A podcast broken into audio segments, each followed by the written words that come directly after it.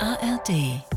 Studie zur Bruttowertschöpfung bei der ARD, Audionutzung 2023, Radio School und Hans Meiser. Die vier Stichpunkte für Ihre Podcast Schnellorientierung. Los geht's. Medienmagazin Podcast mit Jörg Wagner. Und die investigative Leistung, die muss ja nicht immer das Aufdecken eines Skandals sein. Manchmal ist es auch das Aufdecken eines Schwelbrandes, eines gefährlichen Schwelbrandes. Und äh, deswegen geht der Preis in diesem Jahr in der Rubrik Investigative Leistung an den RBB. Eine Riesenmannschaft. Frank Plasberg, Moderator des Bremer Fernsehpreises am Freitagabend, ausgezeichnet wurde folgende Recherche. Irgendwo im Spree-Neiße-Kreis haben Lehrer Angst vor und um ihre Schüler. Sie wollen anonym bleiben, auch ihre Schule soll nicht genannt werden und melden sich mit einem Brandbrief zu Wort. Sie seien täglich damit beschäftigt, Schüler vor psychischer und physischer rechter Gewalt zu schützen. Schülerinnen und Schüler, die ungehemmt den Arm zum Hitlergruß recken offenbar Alltag an der Schule in Burg. Hakenkreuze auf Schulmobiliar, Chats mit rechtsextremen, homophoben und rassistischen Inhalten. Dieser Fernsehpreis wird von Radio Bremen seit 1974 für die besten Regionalprogramme verliehen. Nun kann man Medienpreise skeptisch sehen oder auch mit Häme begleiten, wie bei Twitter X, wo jemand unter dem Account von RBB24 schrieb, ist euch das nicht peinlich, wenn sich zwangsbeitragsfinanzierte Staatsfunker gegenseitig Blechorden an den feisten Leib heften? Zitat Ende. Hören wir mal Jo Goll und Sebastian Schiller, die den Preis für die RBB-Recherche entgegennahmen. Die Redaktion von Brandenburg aktuell reagiert sofort, als dieser anonyme Brandbrief erscheint und erste Hinweise gibt. Der RBB recherchiert lange und hartnäckig. Das Ergebnis, es ist haarsträubender als gedacht. Und Burg ist kein Einzelfall. Diejenigen, die hemmungslos den Hitlergruß zeigen, sind an einigen Schulen zu Wortführern geworden, nicht nur in Burg. Dank des RBB kommen auch die letzten Zweifler und Beschöniger daran nicht mehr vorbei. Vielen Herzlichen Glückwunsch. Das war noch äh, mal ganz kurz die Laudatio des Medientrainers und Redakteurs beim Fernsehprogramm der Deutschen Welle, Hans Helmich. Und aber jetzt die Reaktion von Jogol und Sebastian Schiller. Ich will es vorausschicken, die wahren Helden sind Max Teske und Laura Nickel. Zwei ganz junge Lehrer, das Richtige gemacht haben und sechs Wochen später wie räudige Hunde vom Hof gejagt wurden. Die Geschichte geht ja weiter. Also wir haben mit Kontraste dann noch 30 Minuten gemacht, nochmal 15 Minuten. Das ist eine Geschichte, die geht wirklich unter die Haut, weil sie Missstände aufzeigt, die unfassbar sind. Mhm. Ich glaube, der Preis könnte dabei helfen, dass eben mehr Leute offen darüber sprechen. Dass mehr Leute sagen, okay, auch bei uns in der Schule oder bei uns im Verein oder wo auch immer gibt es eben genau diese Probleme Rechtsextremismus. Also nicht nur Blechorden, sondern auch Impact hoffentlich für die Gesellschaft als Ermutigung, sich anzuvertrauen, auch dem RBB. Damit herzlich willkommen zum Radio 1 Medienmagazin in der Ausgabe vom 11. November 2023. Wir hören gleich mehr über ein Gutachten, das der ARD bescheinigt, aus 6 Milliarden, 8 Milliarden Euro gemacht zu haben, sehen auf den Digitalisierungsgrad im Sendegebiet bei der Audionutzung, sind dabei, wenn sich radiointeressierte Schulen lassen und lassen uns vom kürzlich verstorbenen verstorbene Hans Meiser dank der digitalen Aufzeichnung kurz an die Anfänge des Privatfernsehens vor 40 Jahren erinnern. Und das alles wie gewohnt. Vom Mund zum Ohr auf dem Strahle der elektrischen Kraft.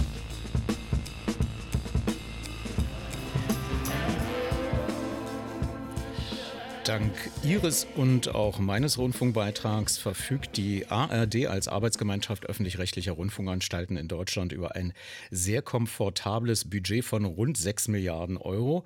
Das ist viel Geld, das, wie man sich leicht denken kann, nicht äh, einfach irgendwo versickert, sondern Bestandteil eines Geldkreislaufes ist. Darüber macht man sich normalerweise keine Gedanken, weil man das auch irgendwie erwartet in einem Land mit einer marktwirtschaftlichen Ökonomie. Herauszufinden, wie hoch der Effekt Ihres, unseres Rundfunkbeitrags Beitrags für diesen Geldkreislauf ist, ließ sich die ARD rund 60.000 Euro kosten und äh, ließ ein Gutachten beim renommierten Wirtschaftsinstitut WIFO erarbeiten. In einer Online-Pressekonferenz erklärte ARD-Generalsekretärin Dr. Susanne Pfab. WIFO ist international spezialisiert auf volkswirtschaftliche Analysen und auch den Nachweis von ökonomischem und sozialem Impact auch von öffentlich finanzierten Institutionen und NGOs. Es war uns sehr wichtig, ähm, dass wir die volkswirtschaftlichen Kennzahlen der ARD eben objektiv und transparent nach anerkannten Berechnungsmethoden ermitteln lassen. Wir haben das schon einmal 2015 gemacht und in einem Gutachten 2017 veröffentlicht. Insofern haben wir jetzt auch dann vergleichbare Folgezahlen. Diese präsentierte und erklärte wie vor Geschäftsführer Professor Dennis A. Oswald. Also wenn die ARD einen Dienstleister beauftragt wie Vifor, dann schaffen wir Vifor auch eine Wertschöpfung und wir drucken die Studie vielleicht hinterher noch oder erstellen noch mit einem Dienstleister weitere Serviceangebote und er schafft auch wieder eine Wertschöpfung. Und das passiert vielfach in der Tätigkeit von Organisationen äh, wie der ARD oder auch Unternehmen. Und das sind die indirekten Effekte und die summieren sich auf 3,66 Milliarden Euro. Die induzierten Effekte sind all die Effekte durch die Verausgabung der Einkommen der Mitarbeiter. Was bedeutet das als Kernbotschaften? Wenn die ARD in Deutschland 1 Euro Bitbeitrag erwirtschaftet, entstehen gleichzeitig entlang der Wertschöpfungskette 1,88 Euro weitere indirekte und induzierte Effekte auf das BIP. Das ist ein hoher Betrag, der ist auch darauf zurückzuführen, weil die ARD vornehmlich in Deutschland Vorleistung bezieht. Und dieser Wertbeitrag, Wertschöpfungsbeitrag ist doppelt so hoch wie die audiovisuellen Medien- und Rundfunkveranstalter, also die, der Schnitt der Branche, in der die ARD statistisch erfasst wird. Warum die Zahlen weiterhin wichtig sind, auch indirekte und induzierte Effekte zu bemessen, zeigt sich, wenn man auf die Beschäftigten guckt. Denn da ist ein Phänomen bei der ARD, dass die ARD über sehr wichtige, viele freie Mitarbeiter verfügen. Diese können wir Statistiken nicht als direkte Effekte erfassen, sondern auch in wir arbeiten da eng mit dem Statistischen Bundesamt zusammen. Das sind per Definition indirekte Effekte. Also diese 24.000 finden Sie in den 36.314 indirekten Beschäftigten, wohl wissend, dass diese freien Mitarbeiter eine unglaubliche, wichtige Rolle für die ARD spielen. In Summe kreiert die Tätigkeit der ARD Arbeitsplätze in Deutschland von etwa 77.000. Das heißt, auch wenn wir äh, diesen Multiplikator nehmen, heißt es für jeden Beschäftigten, direkt Beschäftigten in der ARD, werden zweieinhalb Arbeitsplätze entlang der Wertschöpfungskette gesichert. Auch dieser Wert ist höher als die ähm, Referenzbranche, die audiovisuellen Medien und Rundfunkveranstalter. Made in Germany, ARD, das ist nicht normal dass man 97 Prozent äh, der Vorleistung aus Deutschland bezieht, auch im Vergleich zu anderen Einrichtungen, die auch international publiziert sind. Also das ist wirklich ein, ein, eine Charakteristik der ARD Made in Germany. BIP steht übrigens für die Abkürzung Bruttoinlandsprodukt. Und weil ich dennoch nicht ganz die Fachsprache durchdrungen hatte, fragte ich bei diesem Pressegespräch Professor Ostwald, ob er nicht vielleicht ein einfaches Beispiel nennen kann, um einfach zu begreifen, wie man mit 6 Milliarden Budget ähm, der AD rund 8 Milliarden Euro zur Bruttowertschöpfung in Deutschland beitragen kann. Sie müssen sich überlegen, der direkte Effekt ist das, was die ARD praktisch kreiert, in-house, ja, mit ihren Tätigkeiten, die die Wertschöpfung, die die ARD schafft. Und dann die anderen, die 3,6 Milliarden, und äh, sind praktisch die Effekte, die durch die Beauftragung kommen. Und dann ist das aber ein Effekt, der nicht nur praktisch der erste Zulieferer ist, sondern der erste Zulieferer, der beauftragt ja auch wieder mit seinem Geld den nächsten und wieder den nächsten und wieder den nächsten. Also es ist so eine Kaskade. Das heißt, aus einem Euro kann man viel mehr Euros generieren, weil immer mehr einzelne Wirtschaftselemente an diesem Prozess dranhängen. Und das Gleiche ist dann nochmal mit den induzierten Effekten. Das heißt, das Modell sagt, dass dann tatsächlich auch die Verausgabung, also wenn Sie jetzt für die ARD arbeiten und Sie gehen jetzt in der Mittagspause essen, dann schaffen Sie auch Wertschöpfung in dem Bistro. Das ist jetzt kein LIFO-Modell, das ist ein wissenschaftliches Modell, was weltweit Anerkennung hat und wofür ein Wissenschaftler einen Nobelpreis bekommen hat. Und diese Zahlen sind auch vergleichbar dann. Ja, also diese Multiplikatoren, die kann man für eine Branche rechnen, für andere Unternehmen. Und es spiegelt einfach den Wert wider und charakterisiert, wie eine Einheit, eine, äh, wie die ARD oder ein Unternehmen praktisch verflochten ist in der Volkswirtschaft. Die Frage ist, äh, drängt sich auf, 6 Milliarden und es kommen 8 Milliarden, aber das ist tatsächlich die, die, der Wertschöpfungsbeitrag, der, der ökonomische Nutzen, der dadurch realisiert wird. Also ich habe ja verstanden, äh, dass Transparenz auch Geld kostet, aber dann in diesem äh, Wertschöpfungsmodell dann wieder vorkommt, also wie beim Institut, was wir äh, gerade gehört haben. Aber was macht man nun mit dieser Erkenntnis? Ob sich jetzt die KEF, also die unabhängige Kommission zur Ermittlung des Finanzbedarfs, die gerade ausrechnet, ob der Rundfunkbeitrag künftig sinkt oder gleich bleibt oder sogar steigt, sich von diesem Wertschöpfungsmodell beeindrucken lässt, ähm, würde ich jedenfalls erstmal bezweifeln. Die KEF geht ja analytisch aus der Richtung vor, wie ist der Auftrag an den öffentlich-rechtlichen Rundfunk und wie teuer ist es, diesen Auftrag zu erfüllen. Dann wird die Summe, die dann rauskommt, durch 46 Millionen Beitragskonten dividiert und dann kommt eine Summe X raus. Da spielt der Bistrobesitzer mit dem Mittagessen für freie ARD-Mitarbeiter keine Rolle, es sei denn, er hat ein Beitragskonto. Aber was macht das mit dem ARD-Vorsitzenden Dr. Kai Gnifke, wenn er sieht, dass laut Studie die ARD in der deutschen Wirtschaft mehr als 55.000 Arbeitsplätze außerhalb der eigenen Unternehmen sichert, aber vor acht Jahren waren es noch 73.000? Die Inflation lässt diese Effekte geringer werden. Ähm, das ist tatsächlich so. Wir haben eine kumulierte Inflation in den äh, letzten Jahren seit 2015 von nahezu 20 Prozent, während die Erträge nur um rund 4 Prozent gestiegen sind. Und dieses Delta macht uns natürlich zu schaffen. Und jetzt gibt es natürlich zwei Möglichkeiten. Möglichkeit eins ist, wir schrauben an der Qualität, senken die Standards und machen fürs gleiche Geld schlechtere Qualität. Möglichkeit zwei ist, wir machen bei gleicher Qualität einfach weniger. Und deshalb ist die ARD auf Möglichkeit 3 gekommen. Wir teilen uns mehr Arbeit. Das ist der tiefere Sinn dessen, was wir im Moment tun. Das ist der tiefere Sinn der Reformagenda. Wir teilen uns Arbeit, um tatsächlich dieses Delta schließen zu können, äh, das durch die doch immens hohe Inflation in den letzten zwei Jahren gerissen worden ist. Und insofern äh, hoffen wir, dass wir dadurch auch ökonomisch weiterhin unsere Aufgabe in Deutschland erfüllen können.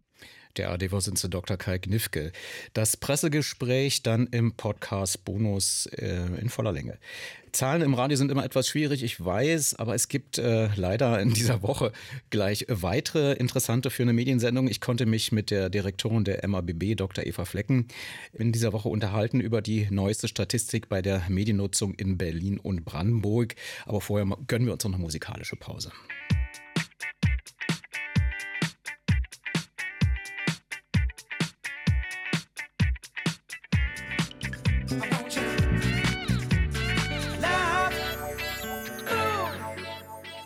Finanziert aus ihrem Rundfunkbeitrag werden nicht nur ARD, ZDF, Deutschlandradio und Gemeinschaftsprogramme wie Arte, Dreisat, Phoenix Kinderkanal, sondern auch die Landesmedienanstalten, die vorrangig die Anbieter kontrollieren, die nicht zum öffentlich-rechtlichen Rundfunk gehören.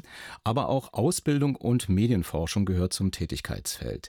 Die Medienanstalt Berlin-Brandenburg, MABB, hat in dieser Woche neueste Zahlen mit den Audiotrends 2023 und dem Online-Audiomonitor 2023 Übersicht zur Digitalisierung des Hörfunks sowie zur Online-Audionutzung in Berlin und im Land Brandenburg veröffentlicht.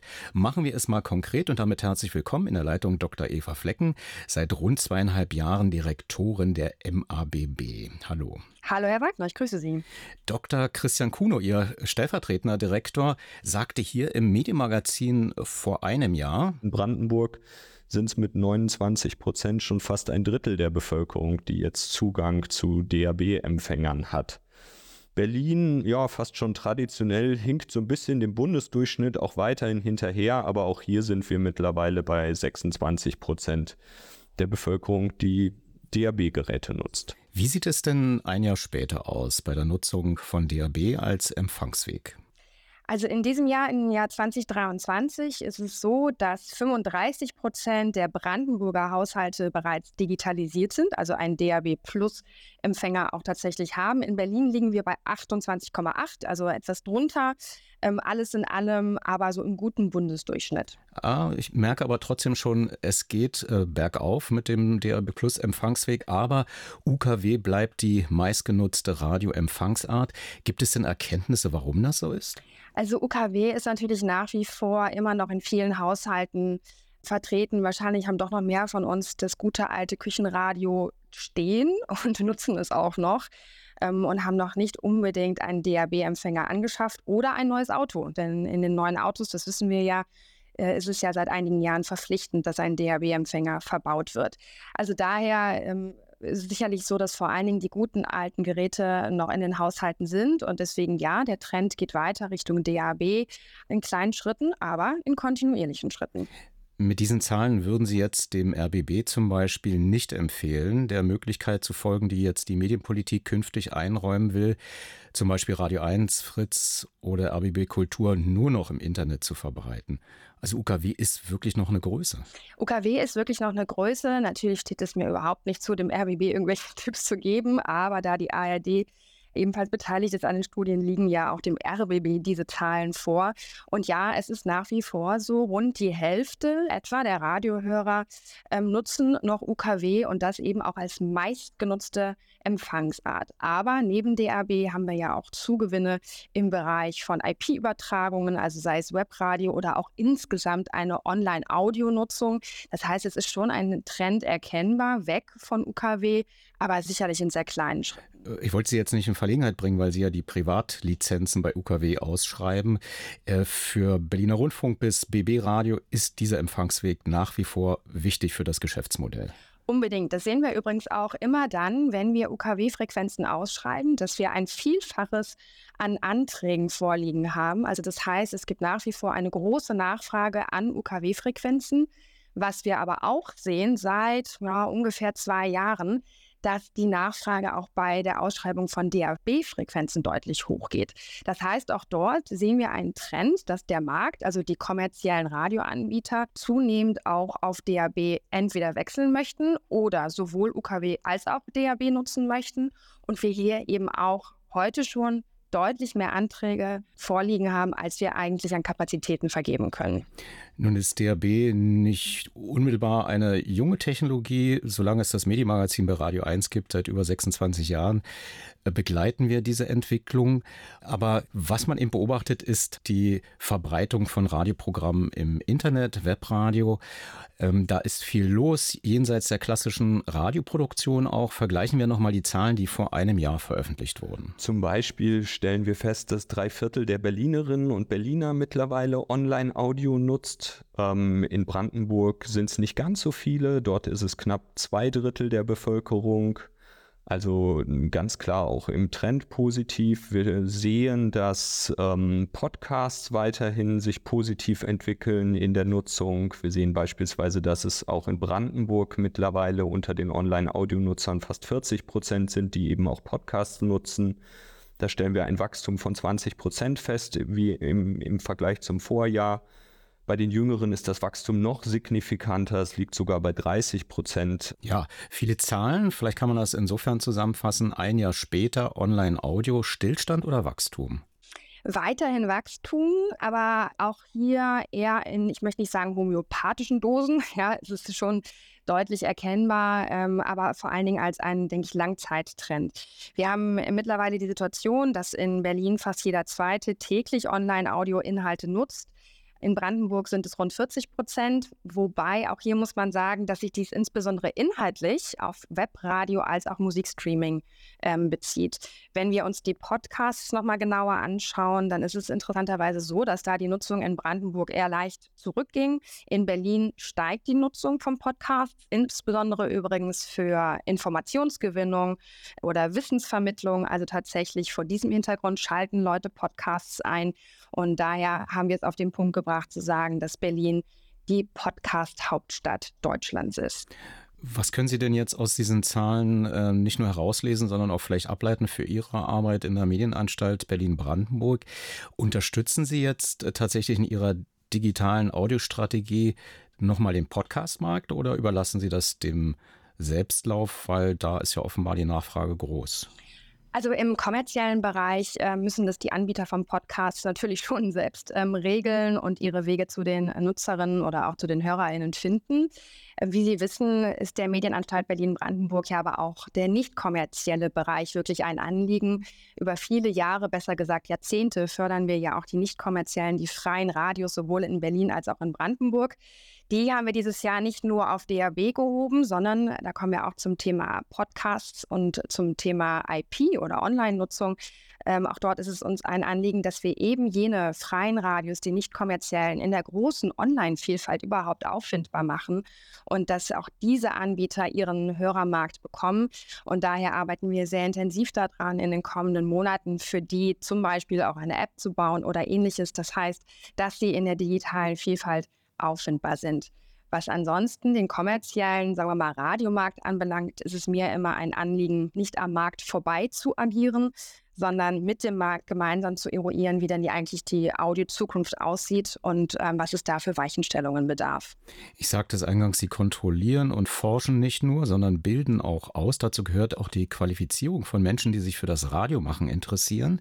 Nach 100 Jahren Radioentwicklung, was ist für Sie an diesem Ausspielweg noch interessant, dass Sie das aus Ihrem beitragsfinanzierten MABB-Topf unterstützen? Wir hatten in dieser Woche die Radio Talent Class. Das ist ein ganz hübsches Format, was wir ungefähr zweimal im Jahr machen in den Schulferien mit Schülerinnen und Schülern aus Berlin und aus Brandenburg.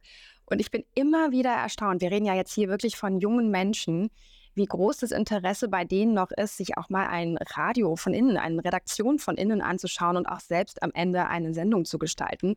Und das macht mich ehrlicherweise frohen Mutes, dass das gute alte, 100 Jahre alte Happy Birthday Radio auch eine Zukunft hat. Ob sich das zunehmend dann vielleicht auch in den nonlinearen Bereich verschieben wird, werden wir sehen. Ähm, Hauptsache, wir hören Audioinhalte und haben eben auch den Nachwuchs dafür, genau diese Inhalte zu produzieren. Talentesuche ist die eine Sache, aber ich habe auch gehört vom Radioprojekt Radio School, das Sie unterstützen. Da hören wir gleich mehr, aber warum machen Sie auch sowas? Ähm, Sie kennen sicherlich alle und Ihre HörerInnen ähm, Alex Berlin. Alex Berlin ist ja der offene Kanal und dazu gehört auch Alex Radio. Und in diesem Kontext findet einmal im Jahr die Radio School statt. Und auch dort wollen wir junge Menschen an das Medium Radio, Audio, wie auch immer, heranführen. Und das ist eine sehr muntere Angelegenheit. Und ich bin sicher, Sie werden da interessante Wortbeiträge dann gleich noch später im Programm haben. Auf jeden Fall. Ich bedanke mich erstmal bei Ihnen, Dr. Eva Flecken, Direktorin der Medienanstalt Berlin-Brandenburg. Und äh, auch wenn die Digitalisierung langsam vorangeht, aber sie schreitet voran und irgendwann wird sich auch die Frage stellen, ob UKW der Massenausspielweg Nummer eins ist, wenn es um Radio und Audio generell geht. Vielen Dank erstmal bis hierhin und wahrscheinlich dann nächstes Jahr mit den neuesten Zahlen spätestens. Ich freue mich drauf. Vielen Dank.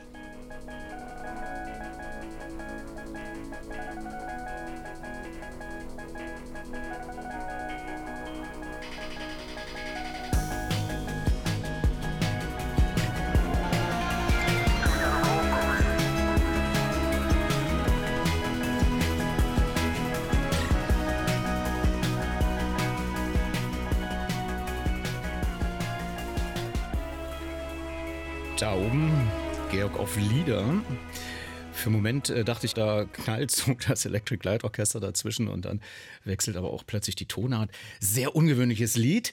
Sehr ungewöhnlich auch der äh, Selbstversuch von Philipp Nitsche. Die Radio School Radio School hatte ich ja schon erwähnt. Philipp Nitsche machte für sich und für das Medienmagazin einen ähm, ja, Versuch und fertigte ein Doppelinterview mit Einstiegsgeräusch.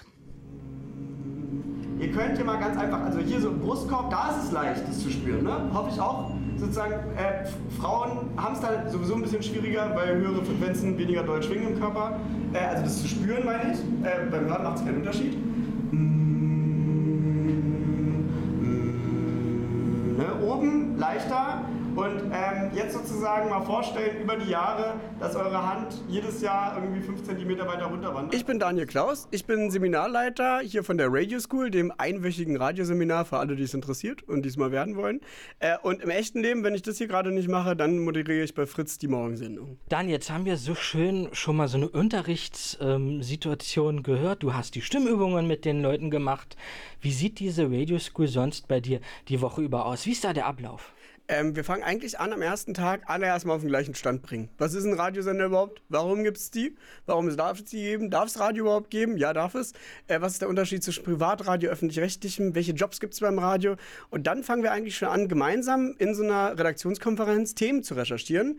Äh, jede einzelne Teilnehmerin, jeder Teilnehmer für sich, äh, damit wir dann ein Thema erarbeiten, über das wir die ganze Woche über eine Moderation schreiben also texten, sprechen und hinterher schneiden und damit alle Arbeitsschritte eines, eines einfachen Radiobeitrags einmal komplett äh, durchgelaufen sind. Für den Radiohörer von Radio 1 habe ich mir Folgendes noch ausgedacht. Die Radio School haben ja schon eine ganze Menge Leute mitgemacht und auch eine Leu ganze Menge Leute, die wir ja kennen schon. Mir fällt ganz prägnant die Monique Emke ein von Antenne Brandenburg. Kannst du noch ein paar Namen nennen? Äh, Würde ich richtig gerne, aber jetzt bei, also beim Fernsehen zum Beispiel Marcel Mühlmeister, der äh, bei Sat 1 äh, Producer geworden ist von der Frühstücksfernsehsendung da. Also die heißt, glaube ich, anders, aber Glückwunsch, liebe Grüße. Ähm, und so begegnen einem dann schon in den ganzen Medienhäusern oder auch zum Beispiel, ja, ganz interessantes Beispiel, ähm, im Radio 1 Medienmagazin. Da gibt es jemanden, der macht einen Beitrag, äh, Philipp Nitsche heißt der, der äh, war auch mal Teilnehmer bei der Radio School. Ähm, hat mich auch ganz gefreut, ihn wiederzusehen. Ach, das bist ja du. Ah ja, ja, dieser Typ, der dich ohne Ende ausgequetscht hat, wie so eine Zahnpastatube. Ja, kann ich mich gut dran erinnern. Bis ich leer war. Ja. So, und nun geht es zu den Menschen hinter den Kulissen der das Ganze organisiert. Ja, hallo, mein Name ist Tim Bosse und ich bin äh, bei der Medienanstalt Berlin-Brandenburg für Alex Berlin beschäftigt, äh, in der Funktion als Leiter Ausbildungsrundfunk, Medienkompetenz und Weiterbildung. Du bist der Mann im Hintergrund, erzähl uns doch mal etwas dazu. Ja, sehr gerne. Also die Radio School bieten wir jetzt im Verbund der Medienanstalt Berlin-Brandenburg schon eine ganze Weile an. Ähm, es war in den letzten Jahren und auch in dieser Ausgabe, wo du heute zu Gast bist, äh, im Medieninnovationszentrum, was eine Einrichtung der Medienanstalt Berlin-Brandenburg ist. Äh, ebenso wie Alex Berlin auf der anderen Seite. Also wir sind so ein großer äh, Verbund, in dem wir solche Medienkompetenz- und Weiterbildungsangebote eben auch ähm, ja, anbieten. Und die Radio School ist insofern besonders, ähm, weil es etwas ist, was sich an interessierte, radiobegeisterte Menschen richtet, an äh, angehende Radiopraktikantinnen, an Menschen, die vielleicht Bock haben, ihren eigenen Podcast auf die Beine zu stellen, die vielleicht eine Radioshow umsetzen wollen und so erste Skills an die Hand bekommen, ähm, das ist genau das richtige Angebot und an der Stelle kann man sich dann auch bei der Radio School bewerben und da machen wir auch keine Unterschiede, was, also was die Zielgruppe angeht, ist es tatsächlich bunt gemischt. Äh, von, von jugendlich bis äh, Seniorinnen und Senioren ist da alles willkommen und genau, die veranstalten wir zweimal im Jahr, äh, in der Regel einmal im Frühjahr und einmal im Spätsommer, Herbst. Und ähm, ja, und man kann im Prinzip anhand von fünf Tagen, es ist ein sehr, sehr intensives Workshop-Programm, das weißt du selber, weil du selber auch schon mal daran teilgenommen hast, indem man an fünf Tagen wirklich mal das Handwerkszeug äh, zum Radiomachen kennenlernt, in Praxiseinheiten, in Theorieeinheiten. Wir lernen etwas über das Rundfunksystem in Deutschland. Äh, wir lernen die Unterschiede zwischen öffentlich-rechtlich und privaten Rundfunk kennen. Wir beschäftigen uns mit den Thematiken Audioaufnahme, Audiorekorder, wir lassen die Teilnehmenden auch eigene Radiobeiträge mal produzieren und diesen ganzen Workflow durchleben. Und man kommt, und das ist immer ein sehr, sehr spannender Moment, dann auch ins Hörfunkstudio bei uns. Ähm, das haben wir sowohl im MIZ als auch bei Alex Berlin. Und kann sich dann auch mal vor Mikrofon selber ausprobieren. Und da ist dann oft so der Moment, wo, ähm, ja, wo, wo es dann funkt, wo man denkt, wow, da habe ich Bock drauf, das ist etwas, äh, wo ich Ideen habe, wo ich mich verwirklichen kann und das kann man hier in jedem Fall tun. Tim, wie sieht die Zukunft aus? Ich habe ja auch als Alex Berliner schon mitgekriegt, da gibt es Umstrukturierungen, neuer Flow kommt rein. Kannst du uns dazu etwas erzählen? Ja, gerne. Also es ist tatsächlich so, ähm, dass der Bereich Ausbildungsrundfunk, für den ich verantwortlich bin, der war zuvor im Medieninnovationszentrum angesiedelt ähm, und ist jetzt sozusagen rüber zu Alex Berlin geswitcht, was damit zu tun hat, dass man im MIZ sich auf das I, äh, was für Innovation steht, perspektivisch natürlich konzentrieren möchte, wo es darum geht, medieninnovative Projekte umzusetzen, die den Journalismus, die den Rundfunk voranbringen. Und bei Alex Berlin, äh, was ja im Prinzip eine partizipative Bürgerinnenplattform ist, wo man selber als Bürger, Bürgerin Medien machen kann im Audio, im Rundfunk, im Multimedia-Bereich, äh, perfekt angesiedelt ist, weil wir hier diese Medienkompetenzangebote auch umsetzen können, äh, die Strukturen dafür da sind und das perspektivisch auch aufbauen möchten. Und ähm, ja, da ist es im Prinzip so, dass wir auch sehr eng mit Hochschulen und Bildungseinrichtungen zusammenarbeiten. Wir beschäftigen uns damit, ähm, Campusmedien umzusetzen, um mal ein, zwei Beispiele zu nennen. Das Campus Radio Couch FM, was wir in Kooperation mit der HU schon viele Jahre betreiben, ähm, ist dort angesiedelt, wo Studierende, ähnlich wie es in der Radio School als Crashkurs gedacht ist, hat man beim Campusradio die Möglichkeit, über einen längeren Zeitraum tatsächlich das Radio machen zu lernen und es dann selber auch hands-on umzusetzen mit täglichem Radioprogramm bei Alex Berlin im Radio auf der 91.0. Ein anderes Beispiel, wir sind natürlich auch in Bewegtbildbereichen unterwegs. Ähm, wir haben äh, mit der Freien Universität Berlin beispielsweise eine sehr schöne Kooperation, wo wir uns darauf konzentrieren, ähm, ja, Bewegbildinhalte, äh, YouTube-Formate umzusetzen. Das nennt sich Unicorn, und wo die Studierenden auch da das journalistische Handwerkszeug an die Hand bekommen. Aber grundsätzlich haben wir im Verbund der MABB ähm, ja, ein sehr weites Spektrum, was, was Medienkompetenz und Weiterbildung angeht. Ähm, wenn man beispielsweise noch zu jung dafür ist, um an der Radio School teilzunehmen, bietet sich vielleicht auch die sogenannte Radio Talent Class an. Die richtet sich dann eher an Schülerinnen und Jugendliche, die auch Lust haben, mal mehr im Thema Radio einzutauchen. Und das machen wir äh, in Kooperation mit BB Radio und Radio Teddy. Und hier haben die Kinder und Jugendlichen die Chance, auch mal in den alltäglichen oder in den Radioalltag einer solchen Radiostation reinzuschnuppern, alles kennenzulernen, ähnlich wie bei der Radio School. Es ist ein Stück weit auch vielleicht auch ein bisschen Berufsorientierung. Ähm, wo mag es in Zukunft mal hingehen? Ähm, frühe Berührung mit dem Thema Medium. Und das Schöne an der ganzen Geschichte ist, bei der Radio Talent Class am Ende produzieren die Jugendlichen und Kinder auch eine eigene Sendung, die dann eben über den Kooperationspartner, den Radiosender, ausgestrahlt wird. Zum Abschluss sei noch gefragt, äh, wo kann sich der Hörer informieren, wenn er da die neuen Termine einsehen will und so weiter und so fort? Ja, natürlich. In erster Linie ist da äh, die Webseite der Medienanstalt Berlin-Brandenburg eine gute Anlaufstelle, www.mabb.de. Hier findet man dann auch weitere Informationen äh, zu den Häusern Medieninnovationszentrum Babelsberg und Alex Berlin und äh, findet da dann auch entsprechend die AnsprechpartnerInnen und kann sich dann, dann auch für unsere Angebote informieren. Liebe Radio 1-Hörer, ich kann Ihnen versichern, eine ganze Menge Leute, die Sie hier bei RBB äh, alltäglich hören, haben ihre Anfänge Tatsache mal bei Alex Berlin genommen, bei der MABB Radio School und überall. Also es lohnt sich. In diesem Sinne gebe ich zurück an Jörg Wagner. Ja, der nicht bei der EMS war und auch Radio nicht schulmäßig gelernt hat, sondern Learning by Doing. Das war Philipp Nitsche. Wir werden ihn sicherlich öfter wiederhören, auch zum Thema Radioausbildung. Er hat da zumindest schon was angekündigt. Aber ich wiederhole nochmal für Sie die Internetadresse mabb.de. MABB steht für Medienanstalt Berlin-Brandenburg. Dort finden Sie auch die PDF-Dateien der Audiotrends 2023 und auch vom Online-Audio-Monitor 2023. Ich habe das bei Mastodon und bei X gerade mal verlinkt.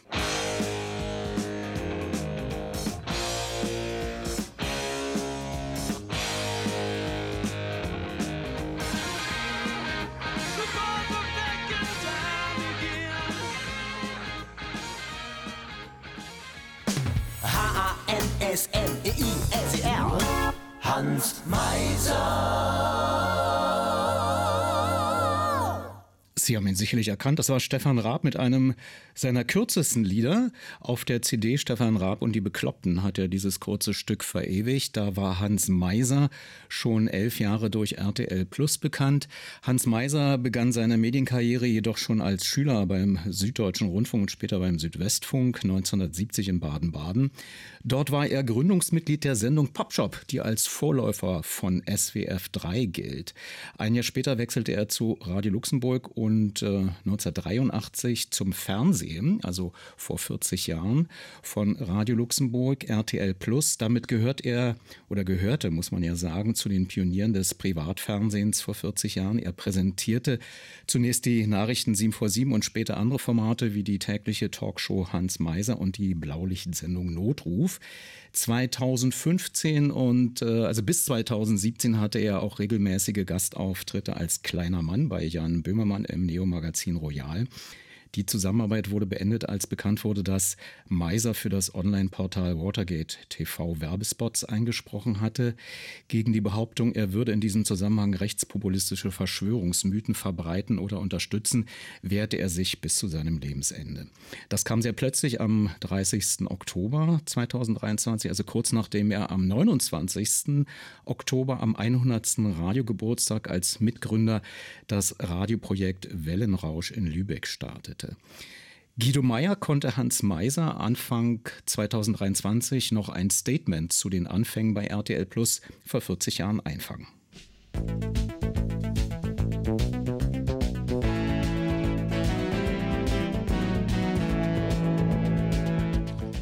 Naja, erstmal haben wir ja damals im Grunde genommen das Fernsehen neu erfunden, laut Dr. Thoma. Also natürlich nicht tatsächlich, sondern er sagte, wir müssen uns in irgendeiner Art und in irgendeiner Form unterscheiden von all dem, was die anderen machen. Damit hat er recht gehabt. Es war halt damals die Geschichte, wir saßen zusammen und jeder hat da so seine Ideen reingeworfen. Insofern haben wir tatsächlich das Fernsehen neu erfunden, indem wir überlegt haben, was können wir wirklich anders machen als die anderen, wenn sie uns schon nicht ernst nehmen, das haben sie am Anfang überhaupt nicht getan, dann sollen sie wenigstens sehen, wir haben Ideen und wir machen irgendwas, ob es jetzt gut oder nicht so gut ist, sei dahingestellt. Wir machen es halt anders als die anderen. Und das war der ganze Hintergrund. So nach dem Motto, ich meine, den Spruch kennt von Thomas jeder, wir sind erschreckend anders. Ob sich da jemand erschrocken hat wegen den drei Nasen, das weiß ich nicht, aber das war der Hintergrund. Wir machen es halt anders.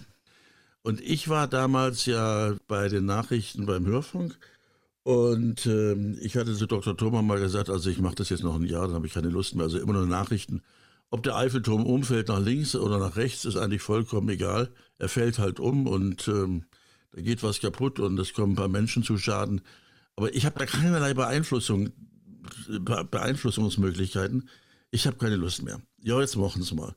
So, und ähm, dann kam ja die Entscheidung, dass wir jetzt Fernsehen machen in Luxemburg. Und ähm, ich war damals in, äh, in, in Teheran, das war im, im November 83, 14 Tage, 12 Tage in Teheran und kam dann zurück Anfang Dezember und war unrasiert und äh, war todmüde, weil es war ein Nachtflug und es war damals noch ein Ritt gewesen, von Teheran über Paris nach Luxemburg zu fliegen und wollte mal ins Studio gehen und mal gucken, was die so machen. Da sitzt Thomas da auf dem Stuhl und sagt, es ist gut, dass Sie da sind.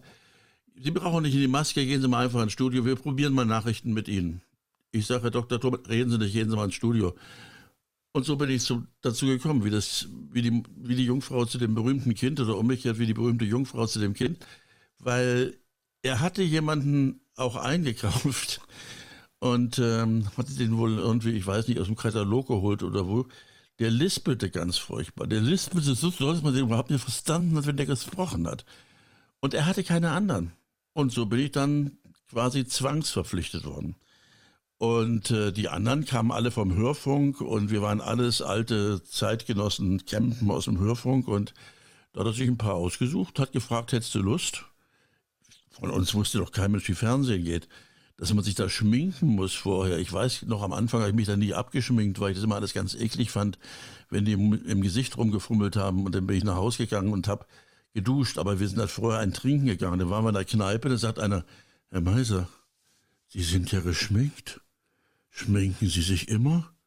Und ich fand das, ich verstand die Frage gar nicht, weil ich eigentlich auch nicht wusste, warum man mich schminkt. Das wusste ich eigentlich auch nicht. Heute ist das anders. Ähm, ich meine, wenn man heute Dieter Bohlen sieht, dann weiß man nicht, entweder ist er Botox oder dem haben sie zwei Zentimeter Schminke aufs Gesicht geschmiert. Heute ist das ganz normal, da spricht man überhaupt nicht drüber. Aber damals war das alles ein bisschen anders.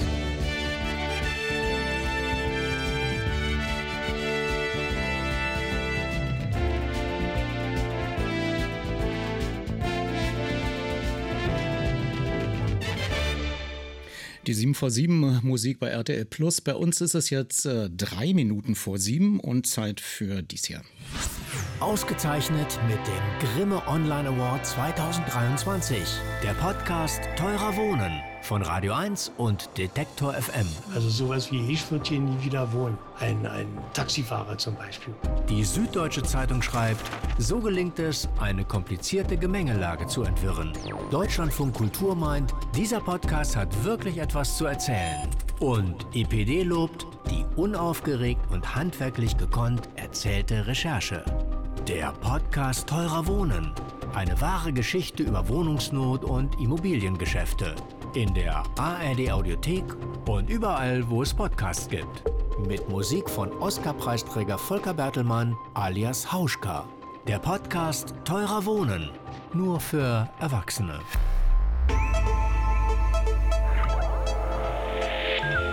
Medienmagazin Podcast. Bonustrack. Meine Mutter macht mittwochs meistens mächtig mittelmäßige Mettmaultaschen. Mmh. Alle. Meine Mutter macht mittwochs meistens mächtig mittelmäßige Mettmaultaschen. Mmh. Meine Mutter macht mittwochs meistens mächtig mittelmäßige Mettmaultaschen. Mmh. Danke an alle Vegetarier, die das trotzdem jetzt mitmachen. Meine Mutter macht mittwochs meistens mächtige, mittelmäßige Mettmaultaschen. Diesen Spruch, den Dani Klaus dort mit seinen Schülern übt, kannte ich noch nicht. Auch eine Internetsuchmaschine hilft da nicht, um herauszufinden, wer denn eigentlich der Verfasser dieser Sprechübung ist. Den Zungenbrecher, den ich noch gelernt habe, findet zumindest die Uni Potsdam im Zentrum für Lehrerbildung und Bildungsforschung Sprecherziehung. Nämlich, wir Wiener Waschweiber würden weiße Wäsche waschen, wenn wir wüssten, wo wirklich weiches, warmes Waschwasser wäre. Damit herzlich willkommen im Podcast Bonustrack. Bevor Sie noch das ARD Online Pressegespräch zur Bruttowertschöpfung in voller Länge hören können, sind wir nochmal bei Dani Klaus, ausgefragt von Philipp Nitsche. Dani, jetzt ähm, sind wir im Podcast-Bereich vom Medienmagazin. Ich möchte gerne noch ein bisschen was von dir einfangen. Ich möchte mal kurz erzählen, wie ich den ersten Eindruck von dir gewonnen habe. Du bist reingekommen, hast so von dem Ablauf erzählt, plötzlich aufgehört zu sprechen guckst an deinen Schuhen runter und sagst, Mensch, ich laufe ja auf Socken. Da waren deine Schuhsohlen komplett durchgelaufen und du bist auf Socken reingekommen quasi. Und das war so krass. Ich habe gedacht, Wahnsinn, der hat nicht alle Latten am Zaun. Hier bist du genau richtig. Das ist so ein ganz kreativer Wirrkopf. Im weiteren Verlauf des ähm, Seminars habe ich gemerkt, dass du ein sehr genauer Beobachter bist. Du bist ein ganz toller ähm, Part, der sich in die Leute hineindenken kann und ein unfassbarer Radionerd. Wo kommt das her? Also sein Vater war ja mal bei Radio for You, Matthias Klaus. Kommt das daher? Hast du ihn mal mitgenommen? Also nee, hat er dich mal mitgenommen oder wo kommt dieser, wo ist der erste Zündfunke her? Wo ist das?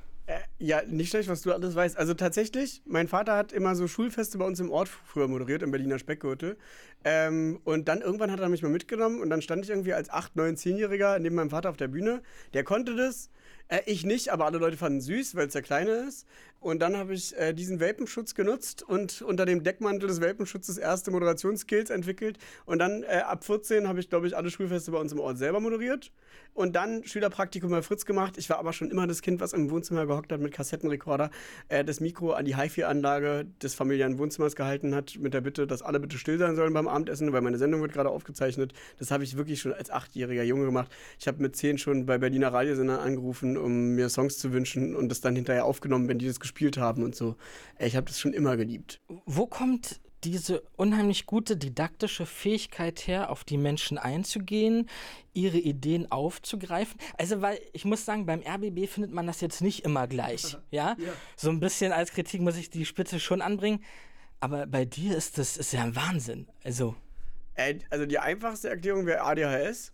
Ähm, mit ganz vielen Sachen, die einen nerven, aber eben auch viele Sachen, die einem richtig helfen im Leben. Das ist die simpelste Erklärung, aber Einfühlungsgabe, naja, alle Menschen, die selber mit Unsicherheiten zu tun haben, die selber zehnmal überlegen, wie was wirkt, ähm, machen ja solche Berufe. Und dadurch, dass ich jetzt mir ganz viel Sicherheit erarbeitet habe, aber genau weiß, wie das am Berufsanfang ist, ganz genau, kann ich jetzt der Typ sein, den ich mir früher gewünscht hätte. Und das heißt, dass ich allein schon deshalb, ich habe es doch alles selber durch. Ich brauche mir ja keine Mühe geben, mich reinzuversetzen. Ich weiß, wie das ist, wenn du zum ersten Mal einen Radiobeitrag geschrieben hast und fünf Leute, die festangestellt sind, sagen, ja, es geht schon besser. Scheiße. Und deshalb sage ich denen, ist ganz normal und Hauptsache, ihr findet es gut, weil irgendwann werdet jemand finden, der das genauso gut findet wie ihr und dann könnt ihr das Doppelte an äh, Glück und Geld aus dem Job tragen. Eine Sache, an die ich mich noch sehr gut erinnern kann, war ähm, von einem Sommercamp irgendwie in Nauen, wo man das Radiomachen erlernen konnte mit Philipp Bürger, den kennen viele Hörer als Nachrichtensprecher bei Fritz heute noch. Wie ist es heute mit deinem, ja, vielleicht Mentor der Anfangszeit im Radiostudio zu stehen?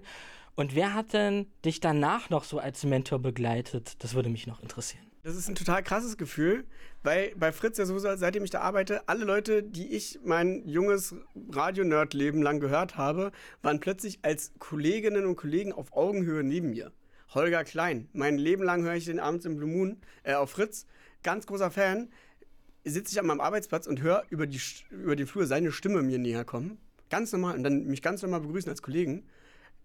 Komme ich heute noch nicht drauf klar. Ähm, und ja, mit denen jetzt plötzlich auf Augenhöhe zu arbeiten, Philipp Burger, mit dem ich irgendwie zu sagen, ja, irgendwann dieses Jahr schaffen wir es in die Sauna, der früher mein erster Kontakt war zum professionellen Radio, das ist richtig schön. Also da bin ich bis heute auch noch stolz drauf. Ich erzähle heute noch richtig gerne das Studio, Radiostudio, in dem ich Praktikum gemacht habe, Schülerpraktikum, in dem sitze ich heute als Moderator und auch, also sogar die Technik ist die gleiche wie damals. Und damit ganz liebe Radio-Nerd-Grüße zurück an Jörg Wagner in den Podcast-Bereich. Das hieß aber vor mehr als 20 Jahren zurück zu Lück bei der Sat1 Wochenshow.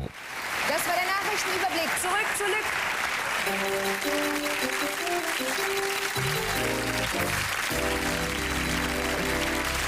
Danke. Danke. Danke Philipp und damit zum versprochenen Pressegespräch der ARD vom 8. November 2023, 14 Uhr. Durch die Online-Schalte führt ARD-Sprecher Volker Schwenk. Jetzt ist es 14 Uhr, 0 Minuten und 15 Sekunden Piep. Wir haben gerade überlegt, ob wir fürs nächste Mal vielleicht eine Pausenmusik aufspielen ins Teams, damit das Warten nicht so langweilig wird. Herzlich willkommen zu diesem Pressegespräch der ARD, verehrte Kolleginnen und Kollegen. Die meisten von Ihnen kennen dieses Setting ja schon. Darum können wir uns sehr kurz fassen, damit möglichst viel Zeit für die Expertinnen und Experten und ihre Fragen bleibt. Ähm, die obligatorische Ansage zu Beginn, diese Konferenz, dieses Gespräch wird aufgezeichnet und dann später zur Verfügung gestellt. Deswegen, wer nicht erkannt werden möchte, bitte Kamera ausschalten. Auf dem digitalen Podium sehen Sie bei mir von links nach rechts, aber bei Ihnen wahrscheinlich ganz anders. Zum einen Dennis Ostwald, Gründer und CEO von Vifor, der Mann mit der charakteristischen äh, Uhr im Hintergrund. Das ist, glaube ich, eine Uhr oder eine Kompassrose. Eine ähm, Karte.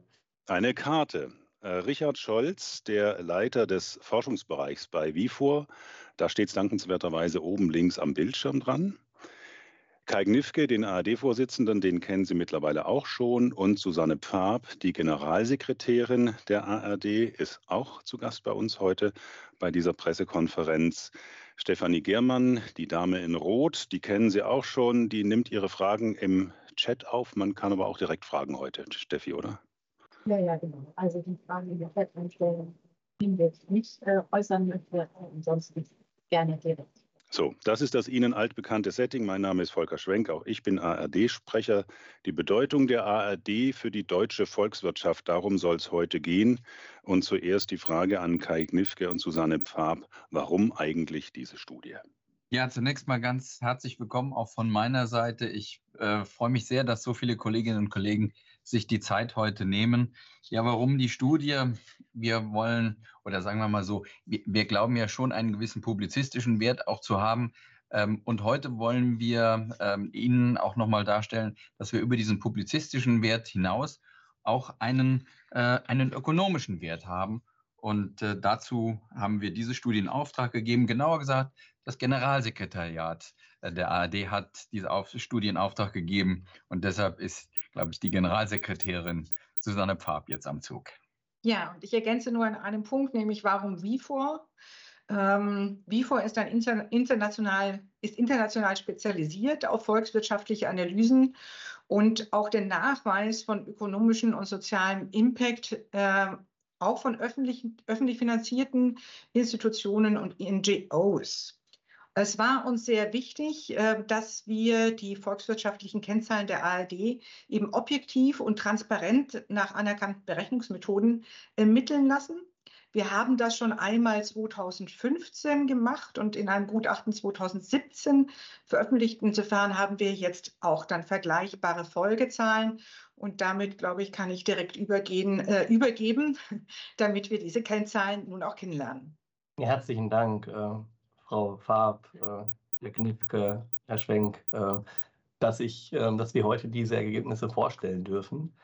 Ähm, ich teile jetzt mal meinen Bildschirm und Sie sollten jetzt meinen Bildschirm sehen. Und ja, äh, es dreht sich heute darum, die Kern, Kernaussagen zu platzieren über den ökonomischen Nutzen der ARD. Wir als WIFO-Institut sind sehr, sehr dankbar, dass wir diese Analyse abermals machen durften. Nächstes Jahr feiern wir unseren 15. Geburtstag und seit 15 Jahren machen wir diese volkswirtschaftlichen Analysen. Und für die ARD diese Analysen zu machen, ist immer besonders spannend und äh, lehrreich für uns auch. Und die Ergebnisse werde ich Ihnen im Folgenden vorstellen. Die wichtigsten Kernbotschaften sind erstens, die ARD ist ein Wertschöpfungsgarant. Die ARD ist ein Beschäftigungsstabilisator. Bemerkenswert ist, was auch schon in der ersten Studie da war, die ARD und ihr Angebot sind Made in Germany. Die ARD ist eine Förderin der Kultur- und Kreativwirtschaft in Deutschland. Und die ARD, das sind die rein, ist die reine ökonomische Betrachtung, strahlt weitere Effekte aus, wozu sich Frau Farb auch später dann nochmal äußern wird. Ich möchte jetzt im Einzelnen auf die Zahlen eingehen und auf die, die Botschaften mit Daten und Fakten hinterlegen. Die wirtschaftlichen Aktivitäten der ARD tragen insgesamt zu einer Bruttowertschöpfung, das ist sozusagen der Bruttoinlandsproduktbeitrag von der ARD in Summe von knapp 8 Milliarden Euro bei. Dabei unterscheidet man, um auch das gesamte volkswirtschaftliche, die Ausstrahlungswirkung der ARD zu betrachten, sieht man auf der einen Seite die direkten Effekte, die durch die ARD erbracht werden, aber man muss auch, wie es auch andere Branchen, andere Unternehmen machen, die indirekten und induzierten Effekte hinzuziehen. Und diese möchte ich Ihnen kurz erklären. Indirekte Effekte sind all die Effekte, die durch den Bezug von Gütern und Dienstleistern entlang der Wertschöpfungskette generiert werden. Also wenn die ARD einen Dienstleister beauftragt wie Vifor, dann schaffen wir Vifor auch eine Wertschöpfung und wir ähm, drucken die Studie vielleicht hinterher noch oder erstellen noch mit einem Dienstleister weitere Serviceangebote und er schafft auch wieder eine Wertschöpfung. Und das passiert vielfach in, in der unternehmerisch, äh, in der Tätigkeit von Organisationen äh, wie der ARD oder auch Unternehmen. Und das sind die indirekten Effekte und die summieren sich auf 3,66 Milliarden Euro. Die induzierten Effekte sind all die Effekte durch die Verausgabung der Einkommen der Mitarbeiter. Das ist eine Methodik, die auf Herrn Leontjew zurückzuführen ist, der dafür ähm, den Nobelpreis erhalten hat. Und diese Methodik ist, wird vielfach angewendet und nennt sich auch Input-Output-Analyse. Was bedeutet das als Kernbotschaften? Wenn die ARD in Deutschland 1 Euro Bitbeitrag erwirtschaftet, entstehen gleichzeitig oder in, entlang der Wertschöpfungskette 1,88 Euro weitere indirekte und induzierte Effekte auf das BIP. Das ist ein hoher Betrag, der ist auch darauf zurückzuführen, weil die ARD vornehmlich in Deutschland Vorleistung bezieht. Und dieser Wertbeitrag, Wertschöpfungsbeitrag ist doppelt so hoch wie die audiovisuellen Medien- und Rundfunkveranstalter, also die, der Schnitt der Branche, in der die ARD statistisch erfasst wird. Warum die Zahlen weiterhin wichtig sind, auch indirekte und induzierte Effekte zu bemessen, zeigt sich, auch wenn man auf die Beschäftigten guckt. Denn da ist ein Phänomen bei der ARD, dass die ARD über sehr wichtige, viele freie Mitarbeiter verfügen. Diese können wir Statistik nicht als direkte Effekte erfassen, sondern auch in, wir arbeiten da eng mit dem Statistischen Bundesamt zusammen. Das sind per Definition indirekte Effekte. Also diese 24.000 finden Sie in den 36.314 indirekten Beschäftigten, wohl wissend, dass diese freien Mitarbeiter eine unglaubliche wichtige Rolle für die ARD spielen. In Summe kreiert die Tätigkeit der, ähm, der, der ARD Arbeitsplätze in Deutschland von etwa 77.000. Das heißt, auch wenn wir äh, diesen Multiplikator nehmen, heißt es für jeden Beschäftigten, direkt Beschäftigten in der ARD, werden zweieinhalb Arbeitsplätze entlang der Wertschöpfungskette gesichert. Auch dieser Wert ist höher als die ähm, Referenzbranche, die audiovisuellen Medien und Rundfunkveranstalter.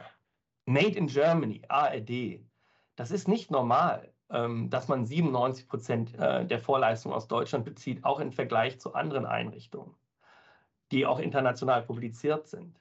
Also das ist wirklich ein, ein, eine Charakteristik der ARD, Made in Germany. Und auch der Beitrag zur äh, äh, Kreativ- und Kulturwirtschaft lässt sich quantifizieren. 58 Prozent der indirekten Wertschöpfung, also des BIP-Beitrags, wird durch die ARD veranlasst und wird in der Kreativ- und Kulturwirtschaft generiert. 18 Prozent in audiovisuellen Medien und Rundfunkveranstaltern, in Telekommunikationsdienstleistungen und sonstigen wirtschaftlichen Dienstleistungen. Spannend ist, und das ist jetzt kein äh, Typo, dass es bei den Beschäftigungseffekten bei den indirekten exakt der gleiche Wert ist, aber mit einer anderen Verteilung. Also die Tätigkeiten der AED schafft 60 Prozent der indirekten Beschäftigten werden in der Kreativ- und Kulturwirtschaft kreiert. 10 Prozent in audiovisuellen Medien und Rundfunkveranstaltern, 14 Prozent bei den Telekom äh, Telekommunikationsdienstleistungen und sonstige wirtschaftliche Dienstleistung. Auf den Punkt, dass das jetzt nur die Zahlen, rein ökonomischen Zahlen waren, darauf äh, geht Frau Farb gleich nochmal ein, welche weiteren Effekte, ähm, welche anderen Wertschöpfungsdimensionen und Werte äh, die ARD liefert. Das wird Frau Farb gleich nochmal schildern. Zuletzt möchte ich nochmal auf den Vergleich der Daten von 2015 und 2022 eingehen.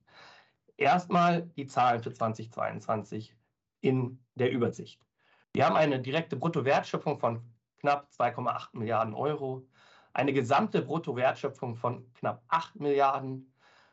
Wir haben einen äh, Bruttowertschöpfungsmultiplikator von 1,88, eine direkte Beschäftigung von 22.100 und einen gesamten Beschäftigungseffekt der ARD-Tätigkeiten von mehr als 77.000.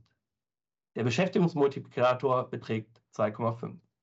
Wenn Sie jetzt den Vergleich herstellen wollen, müssen Sie Folgendes beachten in der Analyse. Einmal haben wir eine Inflationszeit hinter uns. Die kumulierte Inflation beträgt etwa 19 Prozent.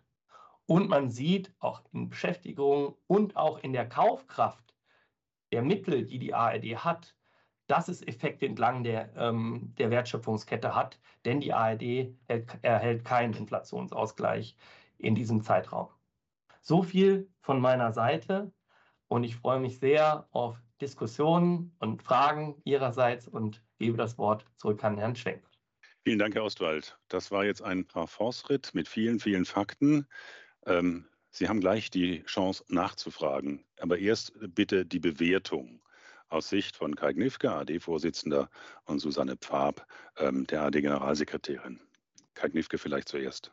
Ja, herzlichen Dank. Danke, Volker. Und vor allen Dingen danke an Herrn Ostwald und an Herrn Scholz äh, von Vifor. Ähm, denn dieses Gutachten ist für mich einfach schon doch sehr erkenntnisreich. Und diese äh, Studie belegt ja letzten Endes auch, wo der Rundfunkbeitrag, große Teile des Rundfunkbeitrages tatsächlich hingehen. Der Rundfunkbeitrag stößt Investitionen an und äh, er stößt tatsächlich auch Investitionen bei Unternehmen, bei Dienstleistern insgesamt in der deutschen Kreativbranche an. Für mich also in dieser Studie drei wichtige Erkenntnisse. Die erste Erkenntnis, die ARD ist in Deutschland ein wichtiger Wirtschaftsfaktor. Wir liefern selbstverständlich Qualitätsinhalte und auch exzellenten Journalismus, aber wir sichern in unsicheren Zeiten eben auch sehr, sehr viele Arbeitsplätze. Erkenntnis Nummer zwei ist, wir sind seit vielen Jahren ein verlässlicher Partner der Kreativszene in Deutschland. Ähm, der ARD-Beitrag zur Wertschöpfung in der Kultur- und Kreativbranche ist nach den Erkenntnissen dieser jüngsten Studie jetzt sogar noch gestiegen. Und wenn man sich auf die Zahlen äh, mal guckt, ähm, aus dem Produzentenbericht der ARD, wir hatten im Jahr 21 etwa 851 Millionen Euro, die in die Kreativbranche gegangen sind. Und im letzten Jahr ist es nochmal gestiegen auf fast 900 Millionen Euro, die in die Kreativbranche gehen. Andere Medienhäuser ziehen sich aus der Fiktion, aus äh, den eigenproduzierten äh, fiktionalen Formaten zurück, was auch für uns Folgen hat. Etwa die nächste Staffel Babylon Berlin werden wir alleine nur noch produzieren, ohne Sky. Ähm, insofern sind wir auch von dieser Entwicklung durchaus betroffen.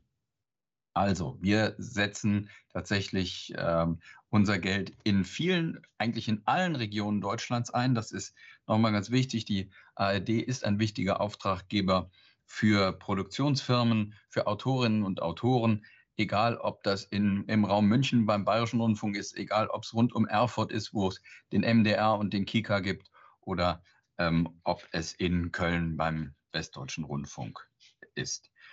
Und die dritte große Erkenntnis für mich aus diesem Gutachten ist, wir sind Made in Germany. Ähm, wir leisten damit den Beitrag zur deutschen Wirtschaft. Wir investieren das Geld, das uns die Beitragszahlenden zur Verfügung stellen, verlässlich in Deutschland und das nahezu zu 100 Prozent.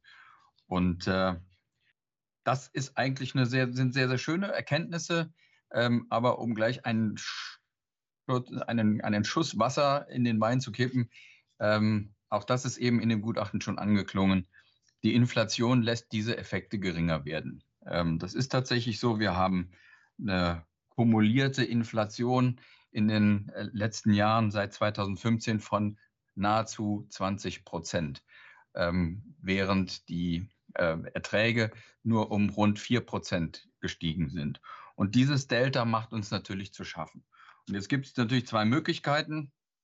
Streng genommen gibt es ja doch zwei Möglichkeiten. Möglichkeit eins ist, ähm, wir, wir schrauben an der Qualität, senken die Standards und machen fürs gleiche Geld ähm, äh, schlechtere Qualität. Möglichkeit zwei ist, ähm, wir machen bei gleicher Qualität einfach weniger. Und deshalb ist die ARD auf Möglichkeit drei gekommen. Ähm, wir teilen uns mehr Arbeit. Das ist der tiefere Sinn dessen, was wir im Moment tun. Das ist der tiefere Sinn der Reformagenda. Wir teilen uns Arbeit, um tatsächlich dieses Delta schließen zu können, äh, das durch die doch immens hohe Inflation in den letzten zwei Jahren gerissen worden ist. Und insofern äh, hoffen wir, dass wir dadurch auch ökonomisch weiterhin unsere Aufgabe in Deutschland erfüllen können. Danke. Danke, Kai Knifke, Susanne Paap, die Auftraggeberin und ARD-Generalsekretärin. Ja, um es nochmal zu betonen, also mit jedem Euro-Beitrag machen wir natürlich Programm in TV, Online, Hörfunk jeden Tag.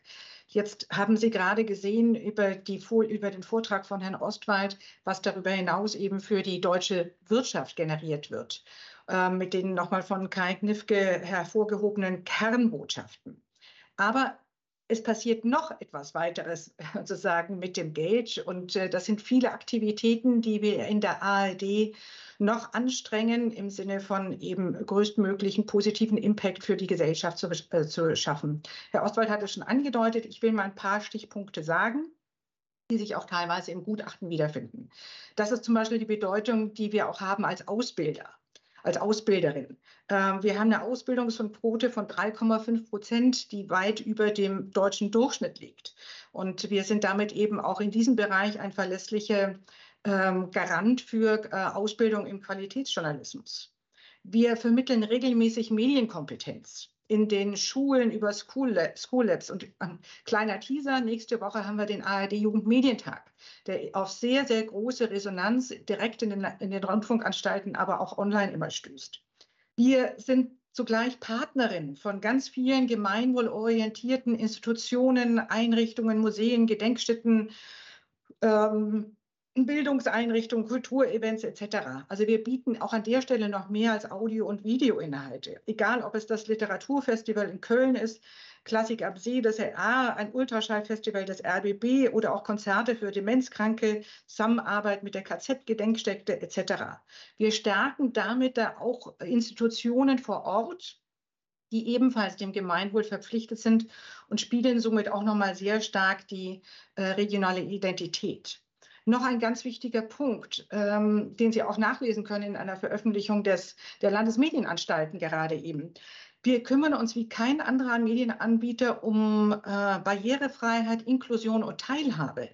Das spiegelt sich nicht nur in der fast 100 Prozent Untertitelung äh, im ersten wieder und 50 Prozent Audiodeskription, sondern zum Beispiel auch, dass wir Angebote haben, wie das mit dem Grimme Online Award ausgezeichnete Instagram-Kanal Hand drauf der ähm, ein Vorreiter für originäre, inklusive Angebote ist, wo eben dann mal auch den Hörern die Welt der Gehörlosen eröffnet wird und nicht immer nur umgekehrt. Wir sind dann auch noch das Gedächtnis der Gesellschaft, indem wir zum Beispiel unsere Archive öffnen. ARD Retro, Retro ist etwas, was Sie in der, in der ARD Mediathek finden und auch unser audiovisuelles Erbe schützt. Ich könnte noch eine ganze Menge mehr erzählen, was unseren Public Value ausmacht, aber es soll ja auch Gelegenheit ähm, für Fragen sein. Danke, Susanne Pfab. Das war jetzt sehr kompakt. Einleitung, Expertenwissen und Erkenntnisse, Bewertung und Einordnung in nicht mal 20 Minuten. Jetzt also die Fragen. Gibt es Fragen? Bei mir steht Jörg Gast. Wer sich hinter Jörg Gast verbirgt, weiß ich nicht. Stellen Sie sich vielleicht kurz vor. Ah, jetzt erkenne ich Sie wieder. Und stumm sind Sie auch noch. Das ist äh, fein beobachtet, würde Loriot sagen. Ähm, ich habe eine ganz äh, profane Frage an Herrn Ostwald. Als äh, normal mathematisch Begabter, ähm, wie schafft die ARD es aus 6 Milliarden Beitragseinnahmen, 8 Milliarden äh, sozusagen Wertschöpfung äh, zu produzieren. Wie muss man sich das vorstellen als jemand, der wirklich, ich sag mal nur, ähm, Abitur hat?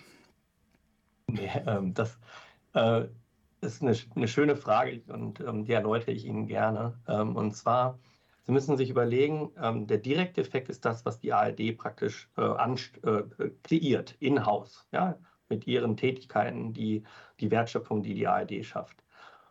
Und dann die anderen, die 3,6 Milliarden, und, äh, sind praktisch die Effekte, die durch die Beauftragung kommen. Und dann ist das aber ein Effekt, der nicht nur ähm, praktisch der erste Zulieferer ist, sondern der erste Zulieferer, der beauftragt ja auch wieder mit seinem Geld den nächsten und wieder den nächsten und wieder den nächsten. Also es ist so eine Kaskade. Das heißt, aus einem Euro kann man viel mehr Euros generieren, weil immer mehr einzelne Wirtschaftselemente an diesem Prozess dranhängen. Und das Gleiche ist dann nochmal mit den äh, induzierten Effekten. Das heißt, die, ähm, das Modell äh, sagt, dass dann tatsächlich auch äh, die, die Verausgabung, also wenn Sie jetzt ähm, für die ARD arbeiten und Sie gehen jetzt ähm, in der Mittagspause essen, dann schaffen Sie auch Wertschöpfung in dem Bistro. Also ich, ich, ähm, ich möchte das, das ist jetzt keine, kein VIFOR-Modell, das ist ein wissenschaftliches Modell, was weltweit Anerkennung hat und wofür ein Wissenschaftler ähm, Nobelpreis bekommen hat. Und diese Zahlen sind auch vergleichbar dann. Ja, also diese Multiplikatoren, die kann man für eine Branche rechnen, für andere Unternehmen. Und es spiegelt einfach den Wert wider und charakterisiert, wie eine Einheit, eine, wie die ARD oder ein Unternehmen praktisch verflochten ist in der regionalen, in der Volkswirtschaft. Okay. Ich hoffe, dass, und das daher kommt, es, es wiegt, die Frage ist, äh, drängt sich auf, 6 Milliarden und es kommen 8 Milliarden, aber das ist tatsächlich die, die, der Wertschöpfungsbeitrag, der, der ökonomische Nutzen, der dadurch realisiert wird. Umgekehrt gesagt, wenn es diese 6 Milliarden nicht gäbe, weil irgendjemand beschlossen hat, äh, die ARD dürfe nicht mehr existieren, dann entginge der Volkswirtschaft ein 8 Milliarden Wertschöpfungseffekt. Korrekt, wenn, wenn jetzt keine Substitutionseffekte entstehen würden. Ne? Also, aber wenn man jetzt sagen würde, eine Milliarde weniger Beiträge, dann könnte man sagen, eine Milliarde ähm, multipliziert mit dem Wertschöpfungsfaktor ist der, der ähm, ökonomische Nutzen, der Deutschland entgeht. Okay, Dankeschön. Aber Susanne Papp wollte sich dazu noch melden. Oder habe ich den Finger falsch gedeutet? Nein, das war eigentlich nur Zustimmung, wie perfekt Jörg Wagner das Ganze verstanden hat. Okay, es ist nicht Hogwarts, es ist Volkswirtschaft. Dann haben wir jetzt aber die erste Frage im Chat, Stefanie. Genau, Frau Tieschki äh, stellt die Frage, oder später kommt es immer dazu, äh, was hat die, äh, das Gutachten von WIFO gekostet? Ähm, das ist eine Frage, die würde ich an Frau Farb richten als Autor. Ähm, lieber Herr Oswald, ich bin mir nicht sicher, ob wir vorher ähm, besprochen hatten, inwieweit wir mit unseren äh, transparent umgehen dürfen, weil wir sind, hier haben wir ja einen ganz normalen privatrechtlichen Vertrag. Wenn ich wäre aber jederzeit bereit, ähm, das offen zu legen. Also Gut, ich, wunderbar. Äh, habe da keine Probleme. Sehr schön. Das war jetzt echt Live-Situation. ähm, rund 60.000 Euro. So, dann konnten wir das gut klären. Gibt es weitere Fragen? Ja, tatsächlich äh, sind im Moment noch welche aufgeploppt im Chat. Ähm, Jan Brinkhus aus Frankfurt, den wir gerade vorhin noch gesehen haben, ähm, fragt, inwieweit ist die ARD denn überhaupt vergleichbar mit Unternehmen der audiovisuellen Branche, die sich selbst finanzieren müssen? Vielleicht an dich. Also dann, dann, dann schnapp ich mir den, den Ball mal. Ähm, also zunächst mal, ja, wir sind ein Unternehmen in der Audiovi audiovisuellen Branche. Deshalb sind wir natürlich vergleichbar.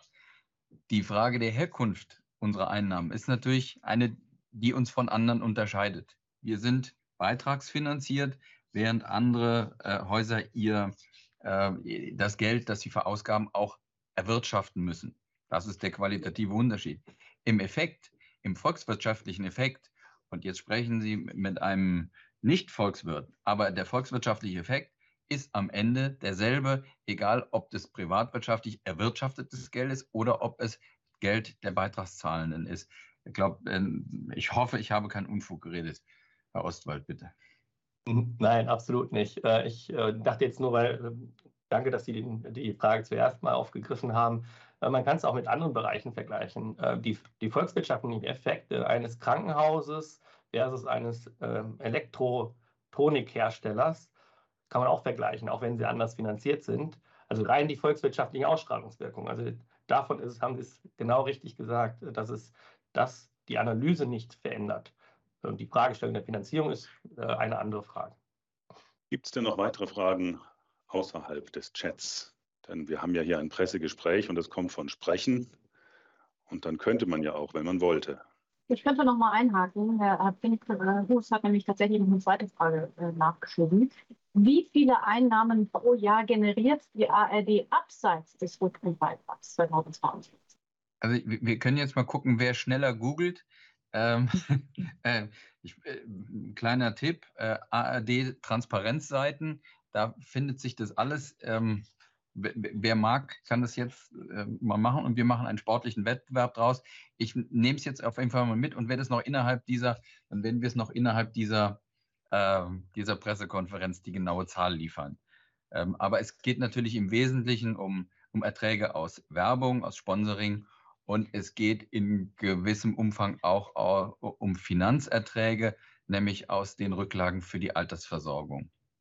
Das Genau. Und gegebenenfalls auch Lizenzverkäufen. Ähm, und wenn ich mich richtig erinnere, sind es, ähm, Prozentzahlen können ja auch variieren, ähm, sind es in der Regel sechs bis acht Prozent, die wir zusätzliche Einnahmen generieren. Aber äh, Kai Knifke hat schon darauf hingewiesen, wir haben ja Transparenz und insofern dazu gibt es die Finanzdaten auf ald.de. Vielleicht darf ich noch, ein, noch eins ergänzen zu der Frage von vorher, warum ARD, warum sich die ARD sozusagen auch diesem, dieser Untersuchung ähm, selbst unterworfen hat. Und ist das vergleichbar mit anderen Unternehmen? Und ich will nur noch mal sagen, das war, deswegen war es aus, uns so wichtig, so ein Institut wie ähm, BIFOR zu beauftragen, weil der, die Berechnungsmethodiken, der Standard, äh, nicht nur die gesamte audiovisuelle Branche vergleichbar macht, sogar, sondern auch sogar mit anderen Branchen. Und äh, wie Kai Knifke richtig gesagt hat, es geht eben um den Effekt, den man für die Volkswirtschaft hat. Und dabei ist es letztendlich egal, woher die Finanzierung kommt, sondern es geht einfach darum, mit, was mit den Mitteln, die zur Verfügung steht, auch noch für die äh, Volkswirtschaft erreicht wird. Gibt es denn, Herr Brinkhaus hat sich hochgeschaltet, um zu danken, glaube ich, weil jetzt ist er wieder weg. Gibt es noch weitere Fragen, die direkt gestellt werden? Sonst hätten wir noch eine im Chat. Kurze Kunstpause. Dann übernehme ich doch direkt wieder. Äh, Herr Kupka fragt, ob es eine vergleichbare Studie bezüglich dem ZDF gäbe, ob es Unterschiede bei den Grenzeffekten gibt. Ach, also wir haben Hm. keine Studie durchgeführt und wir wissen auch, äh, dass kein anderer eine Studie fürs ZDF durchgeführt hat. Ähm, deswegen kann ich die Frage so nicht beantworten. Ähm, Richard, hast du, hast du da noch mehr Einsichten? Ich kann nur sagen, dass die, also äh, für, äh, nicht, dass ich wüsste, ähm, vielleicht so viel dazu. Vielleicht wich- wichtig zu sagen ist, dass sozusagen bei der ARD alle Effekte der Gesamt-ARD äh, umfasst sind äh, und nicht nur der, der ARD, sondern das Gesamte. Danke, Herr Scholz. Gibt es noch weitere Fragen? Sei es in echt, sei es im Chat. Wir waren zu kondensiert, glaube ich. Eine halbe Stunde ist Rekord. Dann jetzt der letzte Zuschlag. Ja, dann doch nochmal, Herr Wagner. Ja, ähm, es ich muss Sie leider enttäuschen, nicht thematisch direkt an dieser doch ziemlich eindeutigen Studie oder Gutachten. Äh, das ist dann äh, ja alles selbsterklärend. Aber ähm, dadurch, dass die ARD sich ja jetzt verändert und verändern muss durch Reformen, durch politische Auflagen, hätte ich doch ganz gern vom ARD-Vorsitzenden vielleicht noch mal eine Einschätzung durch die äh, politische Lage, zum Beispiel im Saarland, ähm, äh, das SR-Gesetz und äh, in Berlin-Brandenburg durch, durch den RBB-Staatsvertragsentwurf. Hat die ARD da eine Position dazu, ob das eine staatliche Übergriffigkeit ist oder ob man das ähm, gewähren lässt? Was passiert jetzt? Wahrscheinlich auch im Zuge des SWR mit dem neuen Gesetz. Ja, also zunächst einmal freue ich mich, dass eine Menge von gesetzlichen Regelungen das nachvollziehen, was die ARD in den letzten zwölf Monaten getan hat, etwa im Hinblick auf Compliance ähm, und, und ähnliche Dinge und auch im Hinblick auf Aufsicht. Ähm, das bestärkt mich darin, dass wir da auf einem guten Weg sind. Ähm, ebenfalls bestärkt mich äh, das in unserem Kurs, dass ich höre, dass viele der Überlegungen, die jetzt im Kreis der Länder angestellt werden, in exakt die Richtung gehen, die wir eingeschlagen haben, nämlich mehr Kooperation, mehr Arbeitsteilung ähm, und, ähm, und zwar im Hinblick auf programmliche Dinge wie auch im Hinblick auf verwaltungs- und produktionstechnische Dinge. Das freut mich zunächst mal, dass das offensichtlich der richtige Weg ist, den wir eingeschlagen haben, der eben auch von der Medienpolitik geteilt wird. Und was die äh, konkreten Ausformulierungen des SR-Staatsvertrages betrifft und des, des RBB-Staatsvertrages, ähm, da glaube ich, ist ein ARD-Vorsitzender erstmal nicht der richtige Ansprechpartner oder zunächst mal als erster nicht der richtige Ansprechpartner, weil das ist die Sache der betreffenden Länder ähm, und nicht der gesamten ARD. Deshalb möchte ich mich an der Stelle tatsächlich mit Bewertungen zurückhalten, will aber nicht verhehlen, dass mich einige Regelungen, die ich im äh, Entwurf des RBB-Staatsvertrags gelesen habe, doch überraschen, weil mein, mein Eindruck war doch eigentlich, dass wir schlanker werden wollen und dass wir kostengünstiger werden wollen. Das kriege ich nicht mit allen Regelungen dieses Staatsvertragsentwurfs so übereinander. Dankeschön. So, vielen Dank. Ähm, jetzt haben wir noch eine Frage von Herrn Kupka, die auch sehr am Rande das Thema unseres heutigen Gespräches, das eigentliche Thema unseres heutigen Gespräches berührt. Ähm, stellen Sie Genau. doch Ihre Frage, Herr Kupka. Er möchte nicht direkt, äh, Stefanie dann. Ich, ja, dann ich, ich, lese, ich lese einfach vor. Ähm, wie wichtig ist für die ARD das Werberahmenprogramm vor 20 Uhr? Im Ausland gibt es ein derartiges Programm nicht. Könnte das erste nicht auf Werbung und Serien verzichten? Siehe BBC. Dann angel ich mir auf diese Frage, ähm, auch wenn sie nur äh, wirklich äh, sehr marginal mit dem WIFO-Gutachten zusammenhängt. Aber wir wollen ja einfach dann auch die Zeit sinnvoll nutzen. Äh, zunächst einmal, Werbung gibt es im Radio. Also äh, bitte auch an dieser Stelle die ARD nicht auf ein Fernsehprogramm zu reduzieren. Das ist ein kleiner, wichtiger Ausschnitt der ARD, aber äh, Werbung gibt es zum Beispiel auch ähm, im Radio. Und wenn Sie fragen, wie wichtig ist das für die ARD, drehe ich die Frage um. Wie wichtig ist das für die Beitragszahlerinnen und Beitragszahler? Weil die werden durch die Werbung entlastet. Und darauf kommt es mir an. Und äh, wie gesagt, wir haben das ja jetzt auch hier in den Chat gestellt, wie hoch der Anteil der Werbeerlöse ist an dem Gesamtvolumen. Und jetzt müsste man sich umgekehrt dann vorstellen, gut, dann käme das auf den Rundfunkbeitrag drauf. Keine schöne Vorstellung. Ähm, insofern hat das eine stark entlastende Wirkung für die Menschen in Deutschland. Gut, dann sehe ich keine Fragen im Chat mehr. Ich sehe auch keine Fragen, die von echten Menschen in einem echten Gespräch gestellt werden, wenn es auch nur digital ist. Dafür klingelt hier mein Telefon, was so alles passiert in der digitalen Welt gleichzeitig. Ähm, wir sind am Ende dieses Pressegesprächs. Ich danke allen Beteiligten, allen zahlreichen Beteiligten, möchte an der Stelle nochmal verweisen auf den Videoschnitt mit Mitschnitt dieses Pressegesprächs. Den können Sie auf ard.de Presse sehen, spätestens ab morgen. Rückfragen per Mail gerne an die bekannte Adresse pressestelle.ard.de. Und schon mal vormerken können Sie sich den 30. November. Da wird es das nächste ARD-Pressegespräch in einer ziemlichen ähnlichen Runde geben nach der ARD-Sitzung in Köln. Danke Stefanie, danke Herr Scholz, danke Susanne Pfab, danke Kai Gnifke, danke Herr Ostwald in der Reihenfolge, wie Sie auf meinem Bildschirm erscheinen. Danke Ihnen allen und noch einen schönen Tag. Tschüss. Danke, Volker. Ciao. Tschüss. Die PDF-Datei der Studie Der ökonomische Nutzen der ARD in Deutschland finden Sie beim Datum 8. November 2023 unter www.ard.de die-ard. Wenn Sie jemanden kennen, dem die hier vorgestellten Themen nützen würden, empfehlen Sie den Medienmagazin Podcast gern weiter mit einem Link, zum Beispiel zur ARD Audiothek.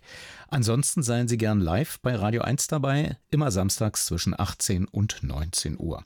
Oder hier in der Nacht zum nächsten Montag. Bis dahin. Radio 1 Medienmagazin. Vergessen Sie nicht, Ihre Antennen zu erden.